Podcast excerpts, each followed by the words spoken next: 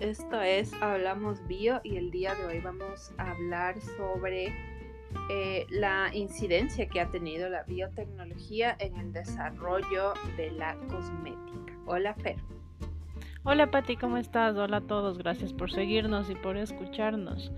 Pues sí, hoy vamos a hablar de cosméticos y de la influencia de la biotecnología, pero empecemos mencionando qué son los cosméticos. Los cosméticos eh, pueden ser eh, tal vez eh, entendidos únicamente como aquellos insumos que se utilizan para dar color al rostro femenino, pero no necesariamente ese es el único tipo de cosméticos. Los cosméticos son una serie de productos que están vinculados tanto a la higiene personal como al embellecimiento y su utilización se remota a épocas ancestrales. Como eh, bien se puede suponer, su función es eh, ornamentar, darle color al, rostro, pero no necesariamente con objetivos vanidosos, sino que al inicio, en épocas eh, ancestrales, pues los guerreros y los cazadores tendían a pintar su rostro o también para distinguir a las mujeres casadas de las solteras, pues había que tomar la iniciativa de colorear el rostro de alguna manera. Estas eh, evidencias de, del uso de cosméticos data también de aproximadamente 4.000 años antes de Cristo, eh, cuando se analizan los registros históricos del antiguo Egipto, eh, sin embargo, cuando la industria toma este término cosmético, es aproximadamente en el siglo XVII, cuando se crea la primera empresa que eh, tiene por objeto comercializar productos de tocador como los jabones y las cremas hidratantes, considerando que estos productos eran de exclusivo uso de la nobleza. Bueno, de acuerdo a la Comisión Europea de Regulación, un producto cosmético se refiere a una sustancia o mezcla de estas que al ponerse en contacto con partes externas del cuerpo humano, llámese epidermis, sistema folicular, uñas, labios, dientes, etc., únicamente en forma externa, tienen el fin de limpiar, perfumar, cambiar de apariencia, protegerlas, mantenerla en buenas condiciones y también para la corrección de olores. Hoy día podemos eh, considerar a los cosméticos o adentro del grupo de, productos cosméticos a los desodorantes, a los shampoos, las cremas, los geles, eh, hasta los perfumes y fuera de ello, pues lo que normalmente se agrupa dentro del maquillaje. Claro, porque hay siempre una constante búsqueda de, de todos los humanos de vernos eh, siempre bien y, con el paso del tiempo la búsqueda de verse más joven. Entonces, eh, en esta búsqueda, bueno, desde el tiempo de los egipcios incluso, pues tenemos el, claro ejemplo de, Cleopatra, que era una mujer que se cuidaba pues muchísimo en su aspecto. Eh, es, es, justamente los organismos vivos los que han permitido que se desarrollen estos productos de belleza y la biotecnología pues ahora se ha desarrollado para que eh, eh, se puedan obtener estos compuestos de forma más sustentable además. Eh, para poder observar esta, este impacto de la biotecnología, pues tenemos que entrar un poco en cómo se elaboran los cosméticos. Entonces, existe brevemente, no, no vamos a entrar en los detalles de la manufactura, pero brevemente tenemos que considerar un principio activo que prácticamente será el que va a dar lugar al efecto que se busca sobre, sobre el cuerpo. Eh, un vehículo o excipiente que es un solvente, que generalmente es, es, el que contiene la mezcla de todos los productos químicos con el principio activo y que sirve para aplicar, para distribuir este, este producto activo, este principio activo en la superficie donde tiene que, que ejercer su efecto. Y luego vamos a tener un tercer componente que son los aditivos o correctores, que son sustancias que van a regular o controlar el efecto del principio activo, incluso lo pueden acelerar. Entonces, eh, incluso estos aditivos o correctores también pueden ser sustancias que le den eh, longevidad a la mezcla, es decir, que sean, actúen como preservantes.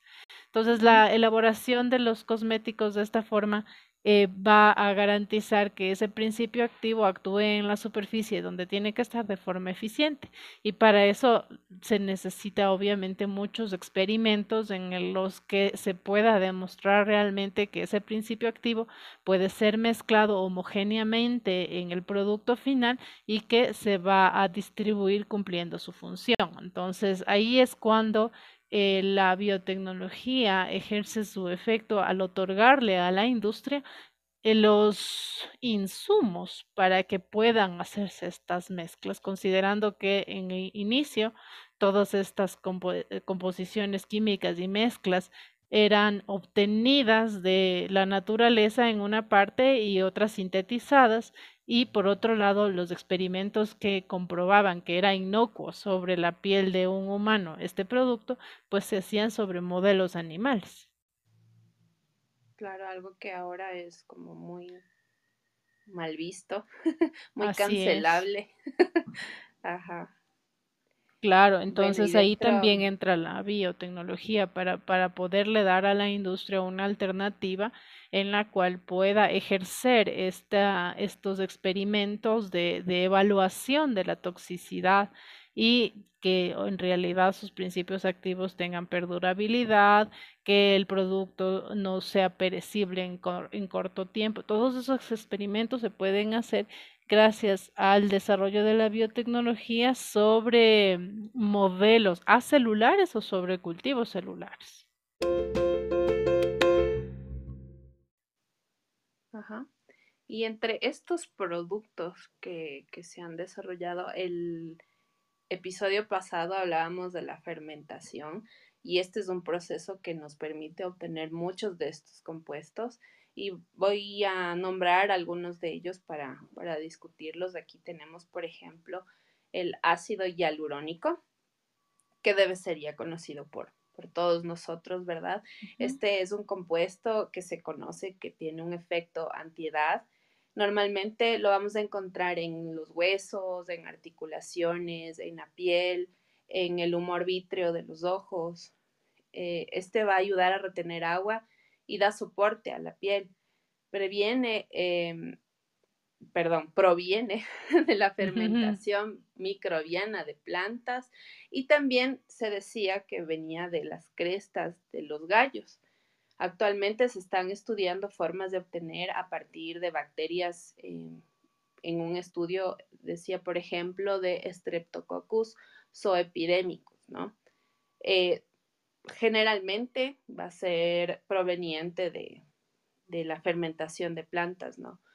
Hacía el, artículo que leía un énfasis en que no, no es muy común encontrar un ácido, un ácido hialurónico que provenga de las crestas de los gallos, por lo que estábamos hablando, ¿no? Hace un, un ratito. Claro, porque existe ya una tendencia a que es que la industria cambie su dinámica de producción y que no use animales y tampoco eh, aplique experimentos de toxicidad en animales.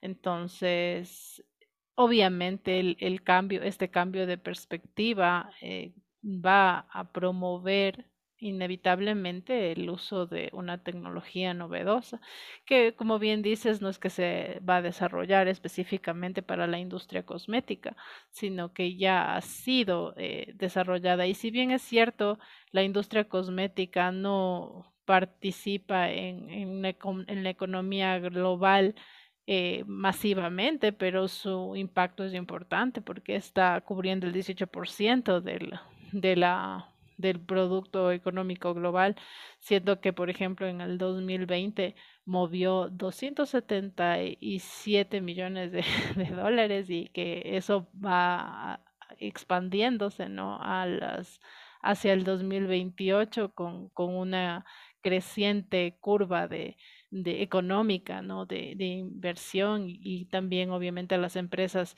buscan ese crecimiento.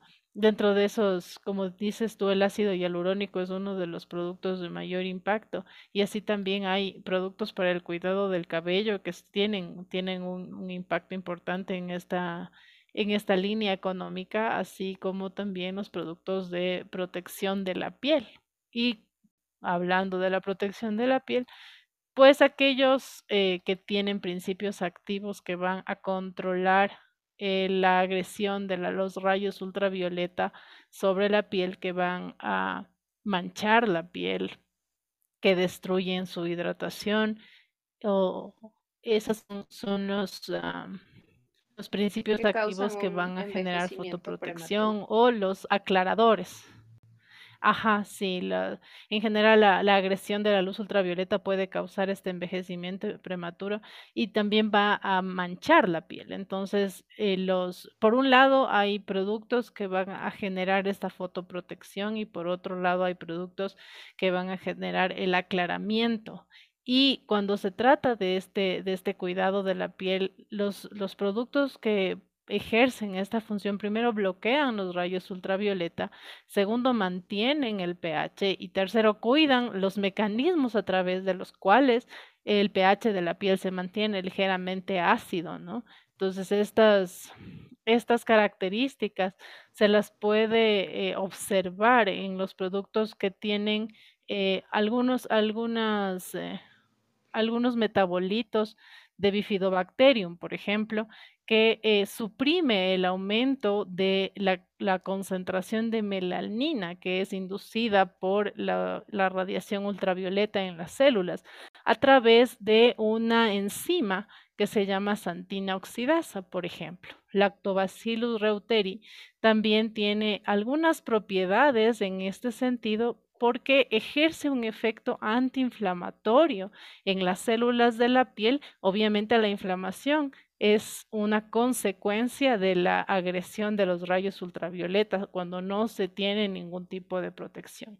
Hay otros um, lactobacillus y probióticos que ejercen ese mismo efecto y se ha visto que la aplicación de probióticos y prebióticos sobre la piel en acompañamiento con estas, estos metabolitos secundarios, antioxidantes, por ejemplo, pueden generar un efecto colaborativo para mantener el, el, el equilibrio sobre la piel y que la radiación ultravioleta o los rayos UVA y UVB que pueden ser absorbidos por la piel, pues eh, no ejerzan ese mismo efecto dañino. Al mismo tiempo, tenemos que considerar que el exceso de radiación ultravioleta altera el ADN de las células. Entonces, todos estos metabolitos secundarios del lactobacillus de bifidobacterium pueden proteger las, la capacidad de la célula de corregir los daños en el ADN causados por la radiación ultravioleta a su vez. Ok. Otro, otro elemento, otro compuesto es el ácido cógico. No sé si habías escuchado tú, yo es la primera vez que leo sobre esto, pero dice que se obtiene a partir de distintas especies de hongos, además de soya fermentada y también del arroz, de bebidas de arroz. Se utiliza como conservante de alimentos, además, y en cosmética para aclarar manchas en la piel, combatir el daño solar melasma, que es estas, estas manchas que aparecen en la piel a producto del, del, estado de gestación. Y también es utilizado como anti-envejecimiento y además de la reducción de cicatrices. Esto hace el ácido cógico. Y en este, en este sentido, en el aclaramiento de la piel, pues también hay productos que se obtienen como consecuencia de el, crecimiento de aspergillus, tricoderma, facelomices, felinus lintinus, que son eh, hongos, ¿no?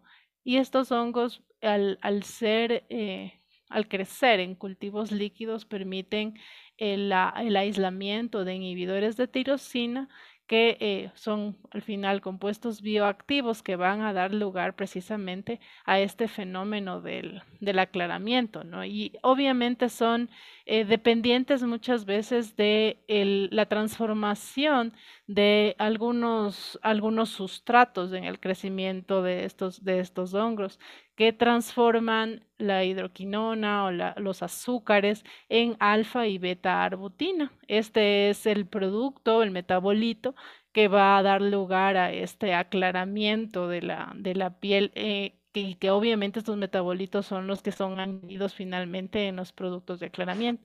Hay que tomar en cuenta que la alfa-arbutina es un metabolito más eficiente en este sentido y que puede, por ejemplo, también ser producido por bacterias, no solo por hongos, teniendo un rendimiento del 32% en bacilos subtilis cuando el sustrato es una alfa, es, perdón, maltopentosa y la enzima que utiliza el bacillus para poder producir la alfa-arbutina es la alfa-amilasa. También otras bacterias como Santomona campestris, puede generar esta, este metabolito secundario. Sin embargo, es más eficiente eh, una levadura eh, que se llama leucon,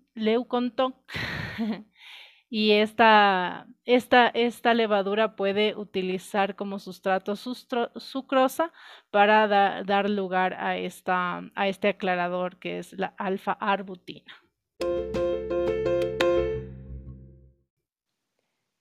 también el resveratrol, que es un compuesto que se encuentra comúnmente en las uvas rojas y por lo tanto también en el jugo de uva y en el vino.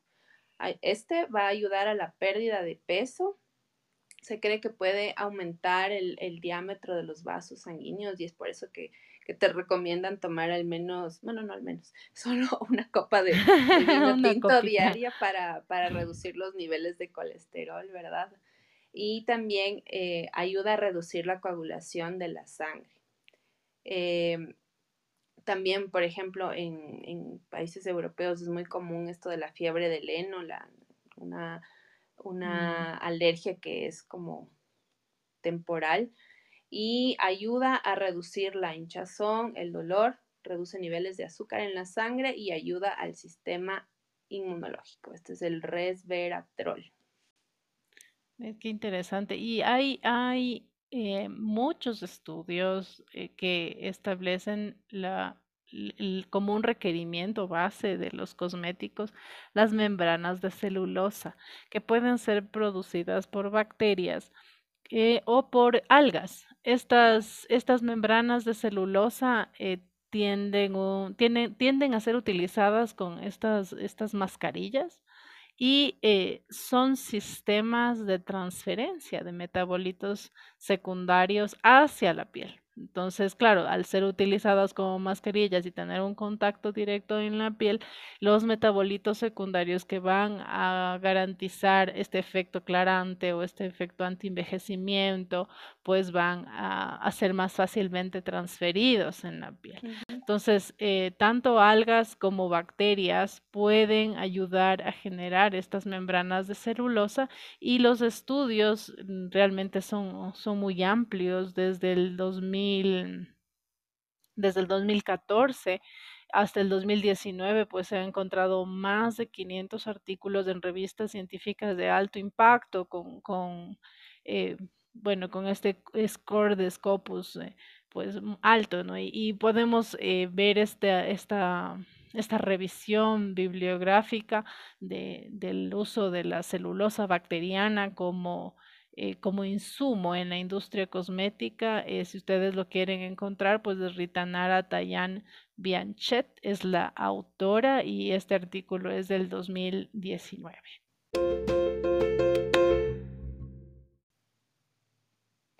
Ok, tenemos también las enzimas con usos antiedad y entre estas se está estudiando pues las que las TET, e que viene de 10-11 translocation. Eh, son unas enzimas que, producen este, un efecto anti-envejecimiento, anti-manchas y añade firmeza a la piel. Eh, se dice pues que activa la proteína de la juventud, aunque bueno, esto, esto se encuentra normalmente en una búsqueda de Google, pero si tú lo haces en, eh, ya en artículos científicos, pues más está enfocado los estudios en el tratamiento de, cáncer y ya etapas de, metástasis, por ejemplo. Sí, hay un interesante este desarrollo de, de estos productos antioxidantes con amplios espectros de actividad. Sin embargo, como estamos hablando de la cosmética, todo lo que es antioxidante eh, que se puede obtener tanto de vegetales como de, bacterias y, de algas, eh, tienen efectos antiestrés oxidativo en las células y este estrés oxidativo se traduciría en deshidratación y envejecimiento en términos generales en la piel y en estados, bueno, eh, de inflamación que finalmente puede desencadenar un cáncer. Por eso siempre es importante la protección solar, no solamente para evitar manchas y, que la piel se, no, se vea pues radiante, sino para evitar que, se desarrollen células cancerígenas. La, la antioxidación resulta un un objetivo muy importante no solo de la industria cosmética, sino de la industria farmacéutica en realidad.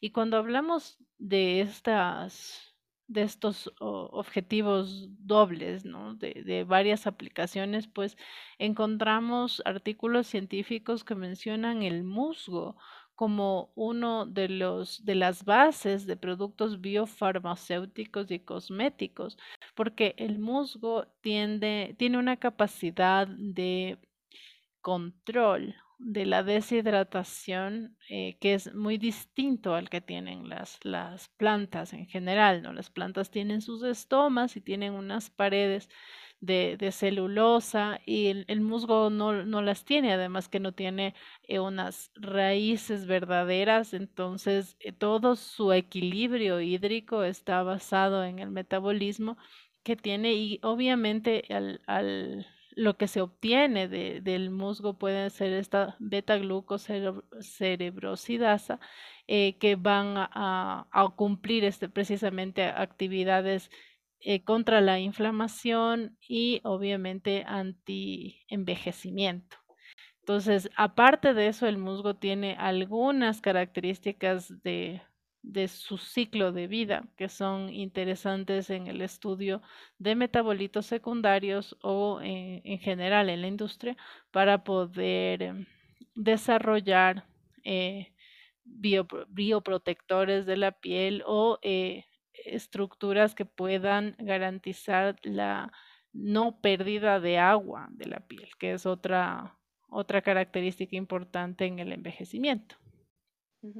Y este musgo fera, ¿de qué especie nos estaríamos hablando? Porque tú sabes que al menos aquí, por ejemplo, ya se prohibió que eh, se extraiga musgo de, de, los bosques porque estamos atentando contra, contra la, especie, porque ya, ya está muy, muy reducida.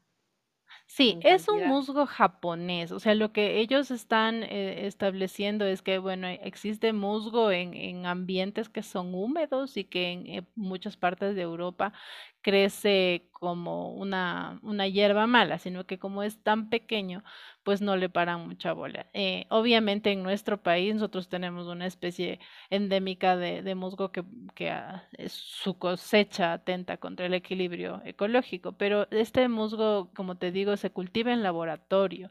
Es un P. patens, ya le voy a ver el género específicamente, se llama, yo soy malaza para los nombres científicos, a pesar de que soy microbióloga, malaza para el pero es una, sí, exactamente, es una Piscomitrella. Ese es el género.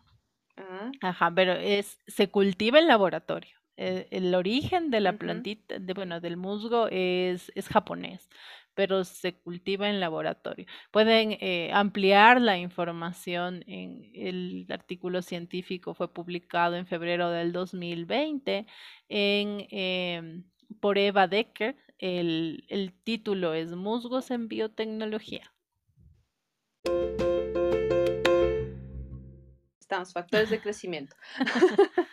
Estos pueden aplicarse en forma tópica o inyectable en la recuperación de heridas, en arrugas, manchas de la edad y pecas. Y estos pueden producirse ya en, microorganismos como son Escherichia coli y Saccharomyces cerevisiae, porque bueno, estos dos organismos son muy estudiados, se hace em, modificaciones genéticas en estos para producir una cantidad de, metabolitos, no solo de estos. Entonces, los factores de crecimiento son, son una, un ejemplo. Pues eh, hay que considerar también eh, a los pigmentos, porque ya hablando en términos de maquillaje, precisamente eh, se usan muchas sustancias para dar color y en realidad los colores en, en, las uñas y en el rostro son una de las características pues precisamente del maquillaje. Y eh, los pigmentos producidos por las algas, las algas rojas, algas verdes, algas cafés, son unos eh, insumos importantes en la industria de los, de los cosméticos. Estas, estos eh, colores ¿no? pueden ser extraídos de las, de las cultivos en laboratorio de estas algas y eh, tienen como base algunas, algunas proteínas, ¿no es cierto? Y, y, obviamente necesitamos entender que esta, esta cosecha de algas necesita un proceso eh, suplementario para poder obtener de ellas estos, estos componentes de color. Eh, sin embargo, no solo son los colores lo, que van a añadir junto con el extracto de las algas, sino algunas ah, propiedades metabólicas que van a ejercer efectos inhibidores precisamente sobre tirosinasas o que reducen el, esta pigmentación de la piel o que generan efectos antiinflamatorios. Entonces, eh, no solo es el color lo que se obtiene al final con la, el uso de las algas en los eh, diferentes tipos de cosméticos tipo maquillaje, sino eh, también estos efectos antiinflamatorios. Sí. Bueno, y tanto en algas, microalgas y cianobacterias hay la producción de, de pigmentos los pigmentos son una respuesta del metabolismo de estos organismos para eh, sobrevivir a los ambientes, para competir con otros organismos. Y, por ejemplo, tenemos la ficocianina en, la espirulina, que es un antioxidante que por su color que es azul, eh, es una barrera contra los rayos ultravioleta. Entonces, por esto se usa y es muy efectivo en el tratamiento de, manchas, por ejemplo. También como antiedad, porque al eliminar los radicales libres y, usarse tópicamente, pues es un efecto instantáneo en, la mejora del aspecto de la piel.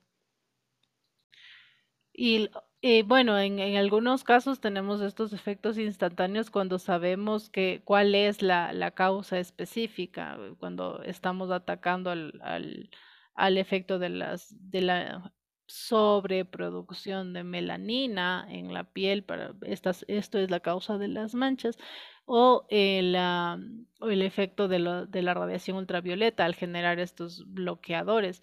Pero en general la aplicación de, de metabolitos de los organismos vivos en los cosméticos tiende a ser una aplicación constante, crónica no, no quiero decir con crónica mala, sino que tiene que ser todo el tiempo, ¿no? Si no, si no su efecto no, no se va a ver al corto plazo. En ningún caso, en ningún cosmético que, que se use precisamente para eso. Aplicas una vez y ya tienes los, los, resultados de por vida. Es un, son estilos de vida ya, porque el cuidado de la piel es algo de, de todos los días. Así es, porque incluso eh, como estamos hablando de varios tipos de cosméticos, incluso cuando se habla de los jabones y de, la higiene de la piel, en, en general ¿Por qué se necesitan jabones? Es porque la suciedad de la piel y el sebo de la piel que se produce naturalmente, pues es eh, son compuestos hidrofóbicos. Entonces, se necesitan surfactantes, detergentes o jabones para remover precisamente la suciedad que está sobre la piel y usar el agua como un eh, para garantizar la, la, limpieza. Entonces todo lo que son surfactantes, todo lo que son tónicos eh, van a ayudar precisamente en este en este proceso de, de limpieza de, de, la piel y eh, el desarrollo de la industria cosmética en jabones que puedan ser afines a la delicadeza de la piel en zonas, por ejemplo, el rostro, que no es lo mismo que las manos. Eh, y no va a tener la misma, el mismo nivel o las mismas características de, remoción de impurezas. Entonces, eh, incluso todo el desarrollo de, estos jabones cremosos, o antes también se utilizaban eh, sustancias que podían hacer el jabón neutro eh, y que no va, van a ejercer un daño masivo sobre la piel. Ahora, actualmente tenemos que considerar también que el uso de jabones que tienen antibióticos o productos que puedan eh, ejercer una actividad bactericida exactamente pueden agredir el equilibrio de la piel. Y hay artículos uh -huh. científicos que han demostrado que el cuidado de la piel también depende de la concentración y el equilibrio de los microorganismos que están normalmente colonizando la piel. Entonces, si yo tengo un estafilococo epidermidis, voy a eh, generar un control sobre aquellos microorganismos que van a generar el acné, por ejemplo. Entonces, y son estos microorganismos son anaerobios, son difíciles de diagnosticar, difíciles de controlar. Entonces, ese equilibrio también eh, se garantiza cuando se usan eh, productos de limpieza que garanticen el pH, que le otorguen a los microorganismos normales de la piel los sustratos que necesitan, por lo cual se ha desarrollado una industria de prebióticos en la cosmética y el, el, equilibrio de los microorganismos también puede verse eh, mejorado con la adición de probióticos en los productos de limpieza eh, que se desarrollan en la, en la cosmética. Con el ácido láctico también. Sí, precisamente con lactobacilos y productos del ácido láctico, con surfactantes producidos por bacillus, por ejemplo que también son otras, otras características. Y hay un estudio reciente que eh, demuestra cómo los lactobacilos pueden inhibir la formación de biofilms eh, en microorganismos que son normales en, la, en, la, en las mucosas en este estudio es sobre, sobre cándida, que es una levadura de las mucosas, pero demuestra que los probióticos como los lactobacilos, al inhibir la formación de biofilms, inhiben una colonización masiva por eh, la cándida, lo cual evita que éste se convierta en un patógeno oportunista. Tenemos que considerar que a nivel de la piel, el, la falta de equilibrio de los microorganismos puede dar lugar a eh, una invasión agresiva de oportunistas, no porque sean patógenos, sino porque el desequilibrio ocasiona esta colonización. Entonces, eh, lo, me, me, pareció muy interesante que en los últimos años el desarrollo de la industria cosmética también tenga este giro para adicionar a los productos eh, prebióticos y probióticos, lo, lo cual eh, puede ser que encarezca el, el, producto en general porque va a tener una, un tiempo de vida y de estabilidad menor eh, que el que tiene solo metabolitos secundarios o productos sintéticos, pero eh, garantiza el equilibrio de la piel y ese es otro otro estatus, digamos así. Pero una forma otro más enfoque. económica de mantener ese equilibrio en la piel puede ser limitar el baño también, porque eso, eso de, de limpiar la piel todo el tiempo con, con jabón está causando ese desequilibrio y lo estás compensando cuando, con otro producto. Entonces, exactamente, cuando se usan estos jabones que tienen añadido antibióticos, porque se puede utilizar un jabón neutro, o sea, no necesariamente algo que tenga eh, péptidos antimicrobianos ese es el, el problema realmente del desarrollo de jabones, cuando tienen estos componentes antimicrobianos. Ok. Vamos con las células madre. Muchas de estas pueden obtenerse de plantas y, y pueden hacerse mediante propagación in vitro porque sabemos que para la propagación in vitro, in vitro de plantas vamos a tomar, por ejemplo, sistemas apicales, que son células que no están diferenciadas y estas nos permiten eh, usarlo para estos, estos fines, ¿no? De cosméticos, para mejorar la flexibilidad de la epidermis, reconstruir daños en la piel, activación y reparación del ADN celular, protección de rayos ultravioleta también. Y hay un sistema de biofabricación sin células, que es un proceso mediante el cual se puede eh, producir los metabolitos y los materiales de valor comercial a través de plataformas de síntesis biológica, bioquímica, eh, que se dan eh, desde hace muchos años atrás con eh, productos y subproductos de las bacterias haciendo sistemas proteicos que van a dar lugar a la generación de esos metabolitos. Entonces, cuando se aíslan enzimas, cuando se aíslan proteínas o lípidos de valor agregado de un cultivo microbiano, se puede eh, mezclarles en reactores y establecer al fin una biofabricación en moléculas que son útiles en la industria. Entonces, estos, eh, estos sistemas se han vuelto cada vez más sofisticados eh, y bueno, en realidad la biofabricación representa un valor en el mercado de 200 mil millones de dólares, para que tengamos una idea de eh, que tanto la, la, farmacéutica como la cosmética ha invertido mucho en este tipo de estructuras en las cuales no se necesita sistemas biológicos per se, sino únicamente controlar las reacciones químicas con temperaturas y ambientes apropiados para que se mantengan en equilibrio y se pueda al final obtener eh, productos específicos de uso en la, en la industria. Las ventajas que demuestran estas plataformas de biofabricación sin células es obviamente una, una rentabilidad más alta cuando el proceso es eficiente y se mantiene en equilibrio porque no se necesita el aportar con células vivas todo el tiempo. Eso también limita el uso de animales, ¿no? En estos procesos de biofabricación. Bueno, Karen eh, está en la sala. Bienvenida, Karen. Nos preguntaba qué son los péptidos microbianos. Y bueno, ah. eh, las, las, proteínas que son unas, unos polímeros, pues están formadas de como que unas estructuras más pequeñas a los que llamamos péptidos y que también cumplen algunas funciones biológicas. Eh, por ejemplo, tienen una actividad se utilizan ¿no? en, la parte de cosmética los que tienen actividad inhibidora neurotransmisora y, por ejemplo, para emular la toxina botulínica. Esos son unos estudios que, se están haciendo actualmente.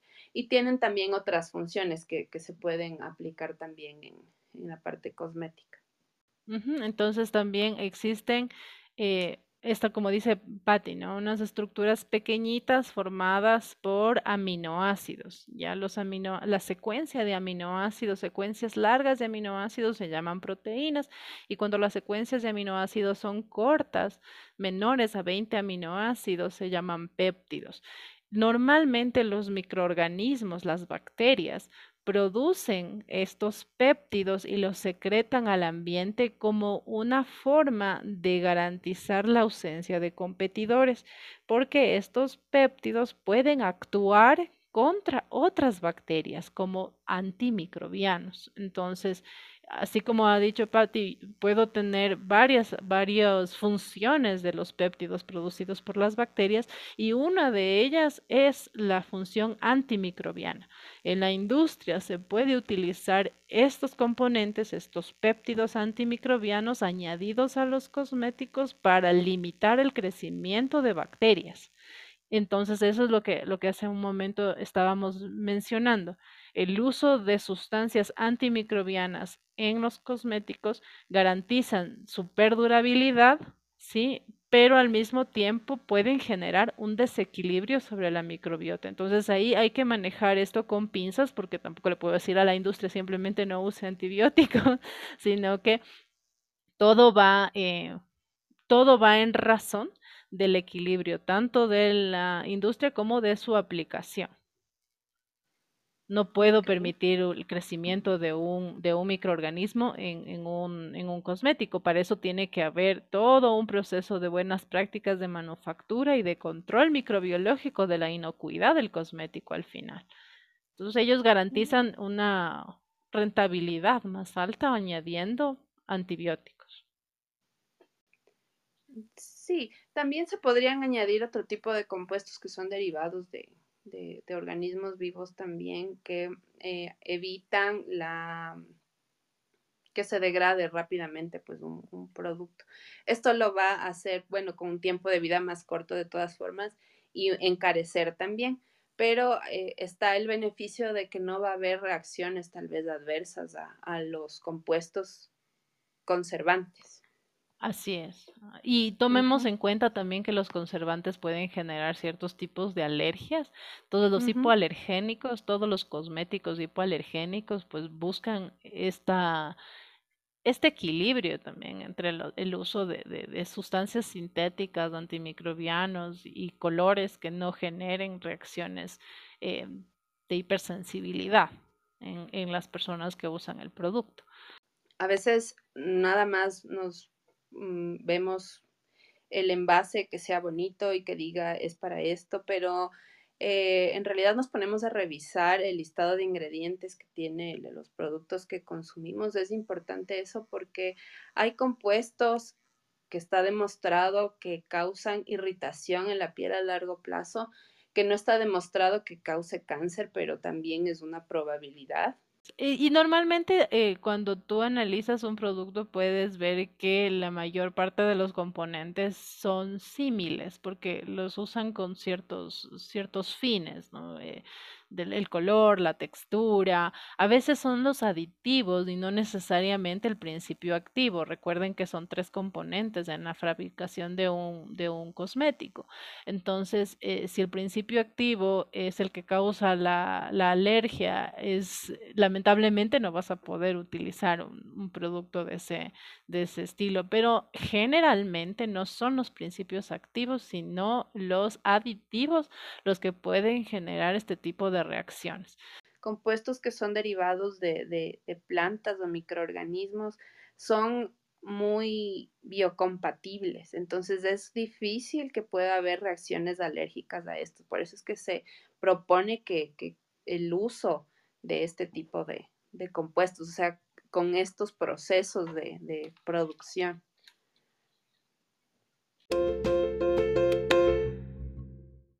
Entonces, eh, hemos hablado de, de, muchos, muchos aspectos generales de, de, la cosmética. Consideremos, obviamente, que no, no es todo. la industria ha desarrollado muchísimo en los últimos años, sobre todo por esta tendencia a usar em, productos obtenidos de los cultivos microbianos con eh, probables efectos benéficos en la capacidad de entrega del, producto activo sobre la piel o a través de la piel.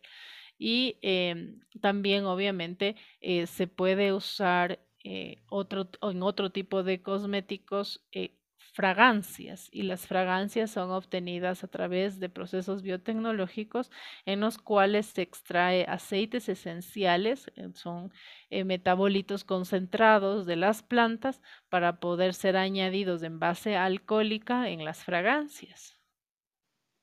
Ah, se ha desarrollado mucho esto de, los emprendimientos de, de hacer productos orgánicos, naturales, de belleza y y bueno, sí sería importante darles también la, la oportunidad, porque incluso hay los, los, jabones que ya no son de la base que siempre, que siempre se han utilizado, ¿no? Y, y con los procesos de saponificación tradicionales, sino ya utilizan procesos que también son compatibles pues con la naturaleza y con nuestros con nuestra piel. Eso es, eso es interesante el poder eh, también tener en consideración que una producción cosmética diferente, amigable con el ambiente y en base únicamente a productos naturales, eh, incrementa el costo eh, y que como bien dices, en los emprendimientos tenemos que también ser muy cuidadosos de que los productos que nos están vendiendo sean realmente de origen natural. Eh, me refiero a que todos sus componentes sean extraídos de, la naturaleza.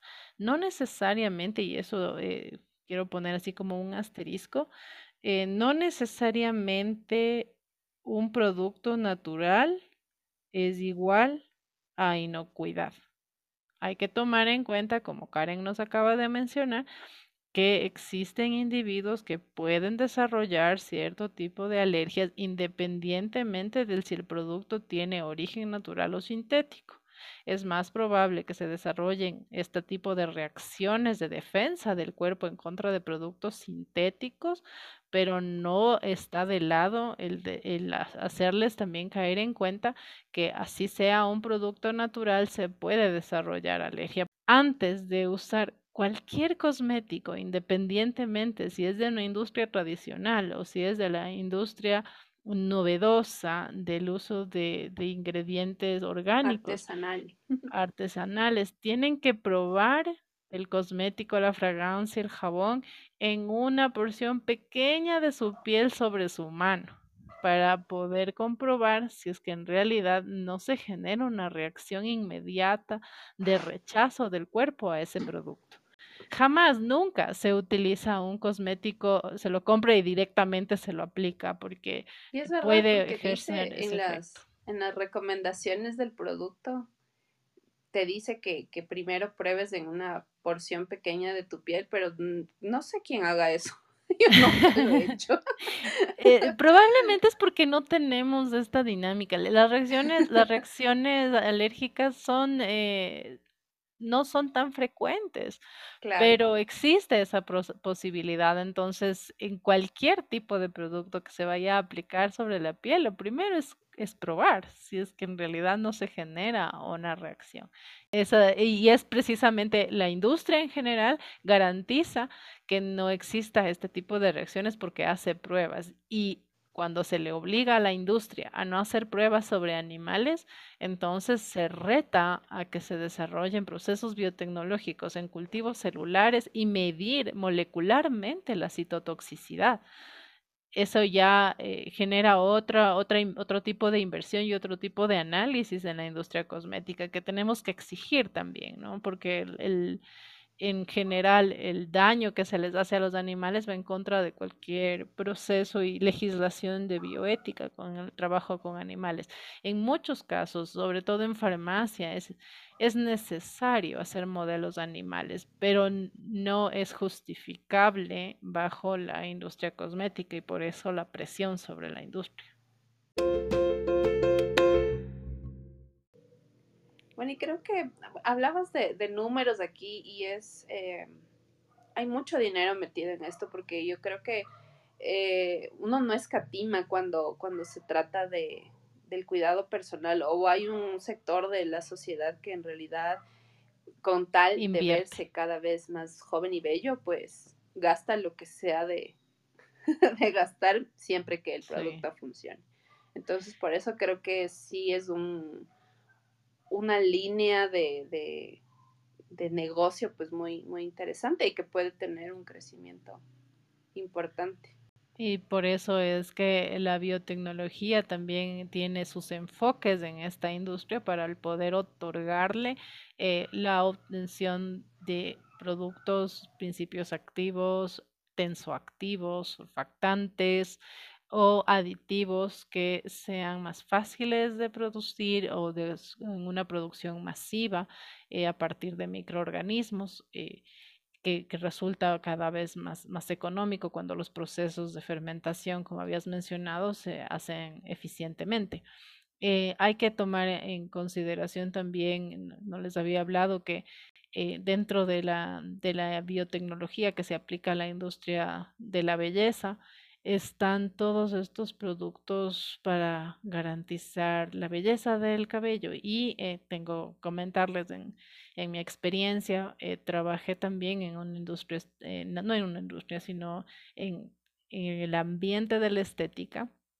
Y existe una inversión muy importante en biotecnología para poder desarrollar un sistema que permita el crecimiento del cabello.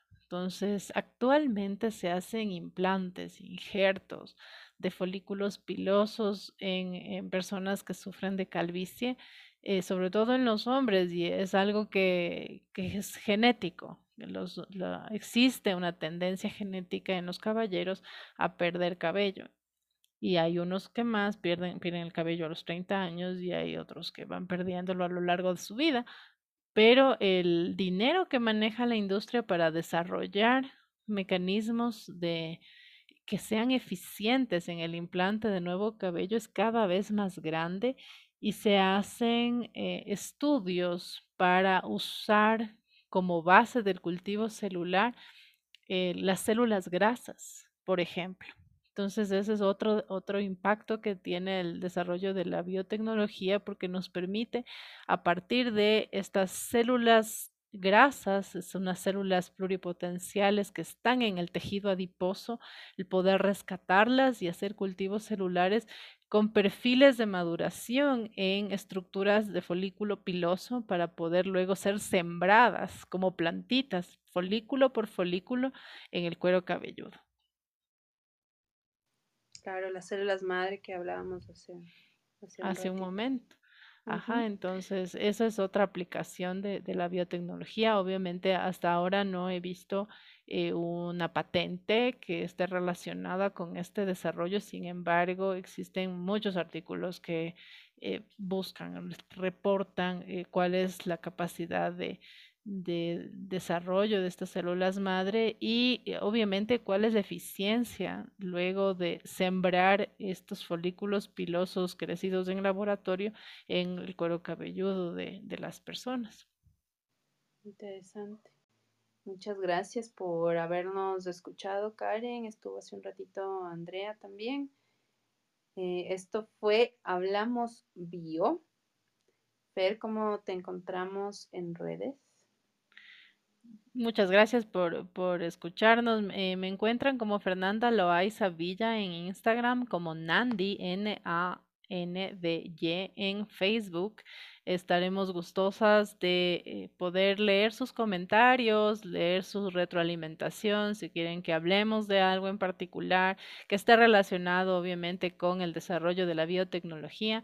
Estaremos gustosas de poder conversar con ustedes al respecto. Gracias por seguirnos en las en los diferentes redes de podcast. Patti, ¿cuáles son?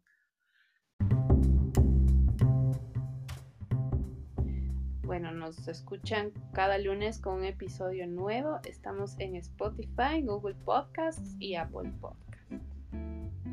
Y mis redes, bueno, en Instagram estoy como Patricia Yaneste. Igual pueden por ahí mandarme un mensajito si quieren que hablemos de algún tema en específico, si tienen alguna consulta, alguna opinión, pues siempre son bienvenidas. Muchísimas gracias por escucharnos. Estamos pendientes de sus comentarios. No olviden dejarnos sus mensajes.